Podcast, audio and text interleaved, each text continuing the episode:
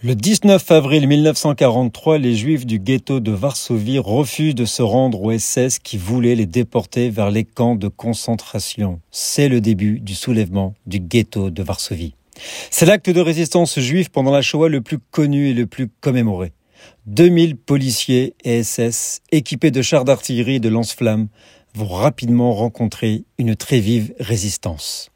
Les nazis prévoyaient la maîtrise complète du ghetto en trois jours, mais face au désespoir des habitants du ghetto, ce fut un échec pour les nazis. Et les combats durèrent plusieurs semaines.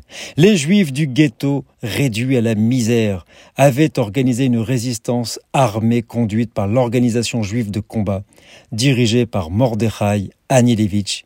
Il n'a que 23 ans. Mais hélas, sans soutien extérieur, et largement sous-armée face à l'armée allemande, la révolte était vouée à l'échec dès le départ. 7000 héros juifs du ghetto ont été tués et 6000 ont été brûlés vifs.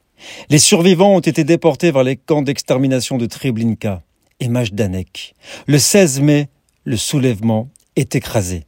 Le général SS Jürgen Stroop écrira dans un rapport à ses supérieurs Le quartier juif n'est plus.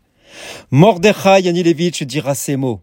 Il est impossible de mettre des mots sur ce que nous avons traversé. Ce qui s'est passé a dépassé nos rêves les plus audacieux. Les Allemands ont fui deux fois le ghetto.